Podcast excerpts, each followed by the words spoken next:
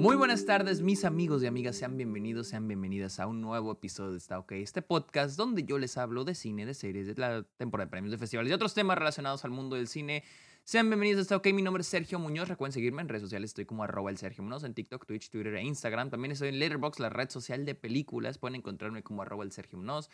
Eh, ahí pueden encontrar todas las películas que veo a diario, mis reviews, mis opiniones, mis estadísticas, mis listas, todo relacionado a películas está en Letterboxd, arroba el Sergio Muñoz. Cáiganle a Patreon, suscríbanse a Twitch a cambio de beneficios como episodios exclusivos, videollamadas, watch parties, etcétera, etcétera, etcétera.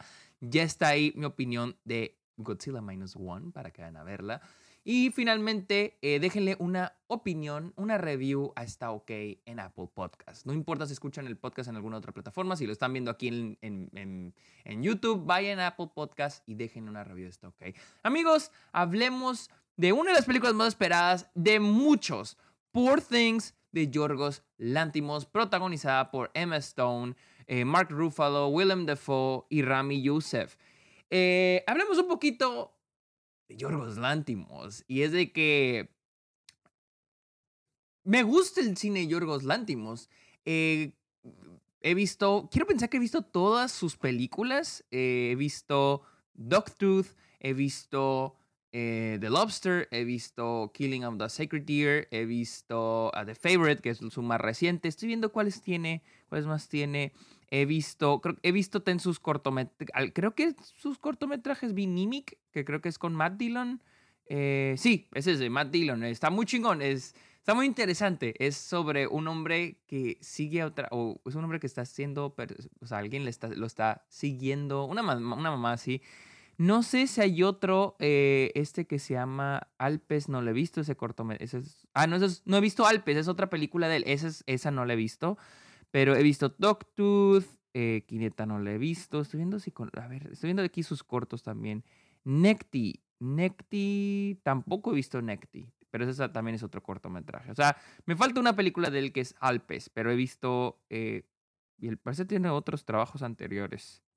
Eh, pero he visto desde Dogtooth. Dogtooth, esa sí la he visto, se me hace muy chingona. Me encanta The Lobster, Sacred Deer también. Y The Favorite también. Siempre ha traído muy buenas películas y jamás dudé en él.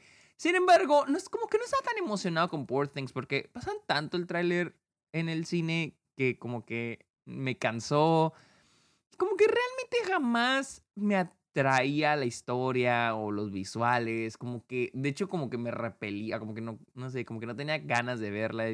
Y... Pero yo sabía que al final del día me iba a gustar. O sea, es más, yo sabía que él no nos iba a dar un mal trabajo, porque jamás nos ha dado un gran trabajo. Y algo que me gusta mucho el trabajo de Yorgos Lantimos es que siempre hay un estilo y siempre hay algo que decir y no... Tiene un gran estilo, Yorgos Lantimos tiene un gran estilo, pero lo que se me hace tan chingón y tan respetable su trabajo es que él jamás es estilo sobre sustancia. Jamás. O sea, siempre hay mucha sustancia en sus películas, siempre tiene algo que decir, siempre tiene grandes historias, siempre tiene grandes personajes. No solo es, mira qué raro y qué quirky y qué extraño y qué peculiar son estos mundos o estos personajes, pero que hay historias muy chingonas y que con las que podemos conectar. Y Poor Things no es la excepción. Así que hablemos de Poor Things, la cual sigue una... Eh, está ambientada en un mundo fantástico, un mundo alterno, y seguimos al personaje de Bella Baxter, interpretado por Emma Stone una, eh, una mujer joven que es traída de vuelta a la vida, pero con, este, pues, vuelta, de, vuelta a la vida, pero desde cero, como una bebé. Y poco a poco va a tener que entender cómo funciona el mundo. Creo que esa fue la mejor descripción que di de la película, porque todo esto es de que cómo, cómo explico la película sin spoilearla, sin decirles cómo la traen a la vida, etcétera, etcétera. Willem Dafoe interpreta a su papá o en este caso a su creador, al hombre que le da eh, vida, Mark Ruffalo a uno de sus amantes y este Rami, Joseph interpreta a uno de los asistentes del papá y que en algún punto se le, propone matrimonio. una de las cosas más chingonas, es más, voy a empezar con lo siguiente. ¿Han visto esas fotos, esos, no quiero decir memes porque no son memes, pero esos esas fotos de Facebook casi que preguntan, ¿tú qué piensas de que tú crees que las personas nacen siendo buenas y con el tiempo la moralidad o lo que tú quieres el mundo los hace malo o al contrario, las personas por naturaleza son malas? Poor Things es Yorgos Lántimos diciéndonos que él cree que las personas nacen siendo buenas y que con el tiempo son corrompidas. Más que ser una película, porque he visto mucho, mucha gente diciendo que ah, es una película de, exploración sexual, porque es una película con muchas escenas de sexo, toca mucho el tema de la sexualidad, pero yo no lo veo tanto como descubrimiento sexual.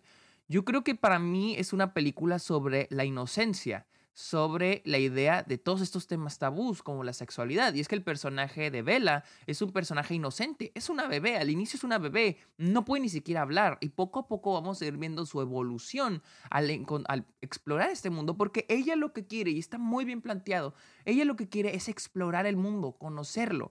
Y eso es lo que vamos a estar viendo en este viaje atrás de la película. Pero también en este viaje va a ir encontrando su sexualidad va a aprender lo que es la sexualidad. Pero para mí, yo no compro tanto lo del descubrimiento sexual, porque siento que... Siento cuando se habla del descubrimiento sexual, para mí, porque si hay un descubrimiento sexual, no, lo voy a, no voy a decir que no, pero siento que cuando se habla del descubrimiento sexual, siempre se trata de estas películas de adolescentes, eh, de, de, la pubertad, la adolescencia, dirigiéndose a la adultez, donde se empiezan a explorar sexualmente.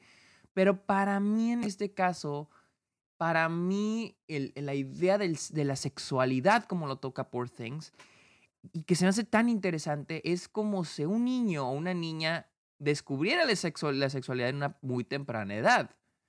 Porque técnicamente Bella, es una niña, literal, es una niña.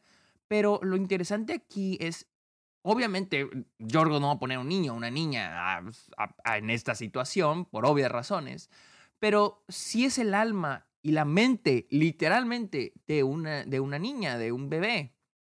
Y lo que se me hace tan interesante es de que Yorgos Lantimos toma el tema de la sexualidad y lo pone en la mente de un niño o una niña y sin, sin ser corrompida por la moralidad, sin decir, ah, la, de la sexualidad no se habla, o esto sí, o esto no. Y es como lo manejaría una persona inocente. Y está bien interesante porque Yorgos Lantimos lo que hace es de poner al personaje de Emma Stone explorando su sexualidad de una manera inocente, de una manera donde ella no ve nada malo en lo que está haciendo. Ella recibe placer de sí misma, de otras personas, y ella dice, ¿qué tiene de malo? Y no trata de discutirlo, pero para ella no tiene nada de malo.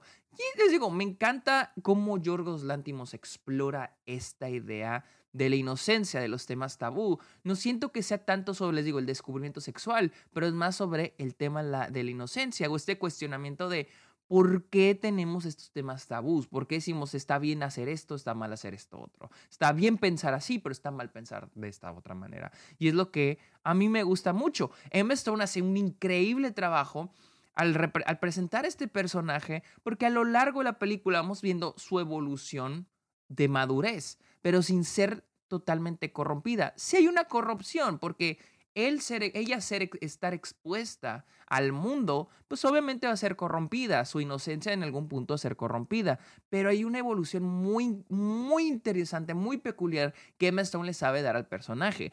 A inicio a final es un personaje totalmente cambiado y es un personaje que sale en un viaje a descubrir el mundo y a descubrirse a sí misma. Y eso es lo que me gusta mucho eh, de Poor Things. Ahora, hay un lado eh, eh, sobre el feminista, vamos a llamarlo. hay un lado feminista sobre la película que explora los, los temas de masculinidad tóxica a través de los diferentes personajes que nos van presentando. Claro, y, hay, claro, la película no solo se enfoca en presentar al hombre como el malo, pero también tenemos personajes buenos, como el personaje de Rami Youssef, pero personajes que se me hacen muy se me hacen muy, muy interesantes por el hecho de que no es como que, ah, tenemos al, mm, al, hombre, al hombre bueno y el hombre malo. Pero también el personaje de, de, de Rami Youssef, como eh, Max, o el personaje de Willem Dafoe, que son personajes que, así, simplificándolo, son buenos, también tienen cosas, efectos que los hombres tenemos, que no es que sean parte de, la, de ser una amiga, se llama micromachismo, que son cosas que no las haces por ser machista o no las haces por, simplemente son cosas que están en la cultura, son cosas que no las haces con mala intención, pero están ahí, son parte del machismo, se llama micromachismo. Me acuerdo que una amiga me lo explicó. Y al principio me sacó de onda, pero cuando me lo explicó dije, ah, tiene sentido. Entonces, este... es una forma interesante en, la que se explora. Igual el personaje de Mark Ruffalo. Y algo que me encanta de ese personaje es de que es un personaje como que libera al personaje de Bella, le muestra la sexualidad y tienen sexo todo el tiempo. Pero algo que se me hace muy interesante de ese personaje es que al inicio te dicen de que, ah, este personaje está, está sacando a, a Bella al mundo, le está mostrando. Pero después le, pone, le empieza a poner sus límites. Te tienes que comportar de esa manera, te tienes que portar así, ya sea. Y algo que me gusta, e, e, el, personaje más Ruffalo, el personaje Duncan, es un personaje que representa esa masculinidad, ese hombre que, que, que, le, da, que le va a dar a la mujer lo que al hombre le convenga. Yo te doy estas libertades. Sí, te, te, voy a enseñar lo que es el sexo, porque vamos a coger juntos, yo me beneficio. Pero cuando tú te estás liberando y a mí no me conviene, o estás, cosas, estás haciendo cosas que a mí no me convienen o que me molestan, ahí no. Y es una gran representación del hombre que quiere shape o darle forma o crear a la mujer en a su forma. O sea, tú quiero... Digo, porque hay muchas maneras en las que los hombres se dan, nos damos ideas de la mujer perfecta, ¿no? Y el personaje de Duncan es eso, el crear, digo, ah, esa mujer perfecta que todo el tiempo quiere tener sexo. Pero cuando ella hace cosas que no me parecen, ahí está mal. Y es esta, esta idea del hombre queriendo formar a las mujeres o a una mujer de la forma que a él le convenga. Y es, no sé, es un, es un gran retrato. Sí tiene peros, la verdad, no, la película para mí no fue perfecta. Siento que hay momentos donde la película se medio estanca o medio, lo que se llama en inglés como dragging.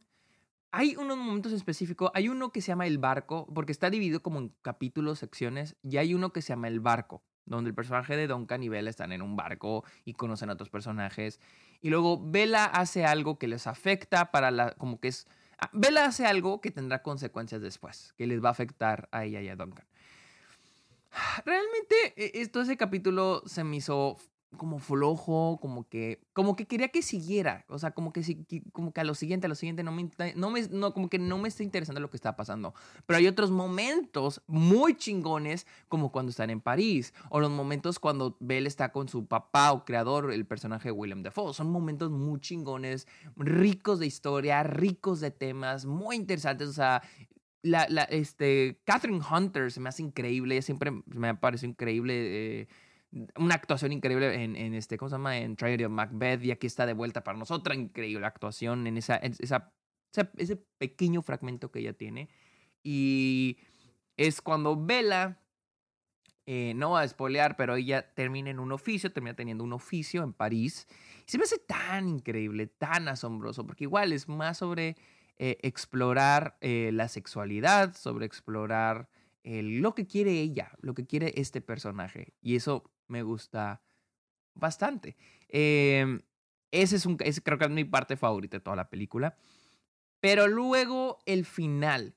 El final de la película está interesante porque tiene un buen final. Siento que tiene un buen final. Pero al final de la película, y otra vez sin spoilers, hay un momento donde aparece un personaje. Ya los que la vieron ya saben quién. Aparece un personaje al final de la película en medio de un evento. Y Bella tomó una decisión muy drástica ahí. Hasta ahí dije, órale, güey. Órale. Se me hizo muy chingona, muy interesante. Dije, ok, ¿a dónde vamos? ¿A dónde vamos con esto? Y después, realmente no pasa nada. O sea, en serio, realmente después no, no pasa mucho más que te muestran que este personaje también es un idiota, es un hombre y es otro, otra faceta de la masculinidad tóxica y en ese momento es como que, a ese punto como que ya el tema de la, de la masculinidad tóxica, masculinidad tóxica ya, sentí que ya no, ya está agregando mucho. De hecho, este, este momento, y es tristemente el final, para mí es como que ya está muy en la cara, como que ya no está, porque los momentos de masculinidad tóxica, y creo que todos los momentos donde la película toca temas me gusta mucho, que es muy sutil, pero este fragmento, este fragmento, esos últimos 10 minutos, para mí es como que ya está muy en la cara, estoy como que ya lo entendimos en temas, en, en, en términos de, de, historia, narrativa, no sé hacia dónde vamos. Y termina ese momento y el personaje Bella termina donde estaba antes de haber tomado la decisión. Les digo, ella toma una decisión y luego tenemos una secuencia con el güey y luego regresa a la misma situación donde está antes de tomar la decisión. Entonces, ese fragmento para mí es como que no contribuye mucho al personaje, ni a su arco, ni a la historia.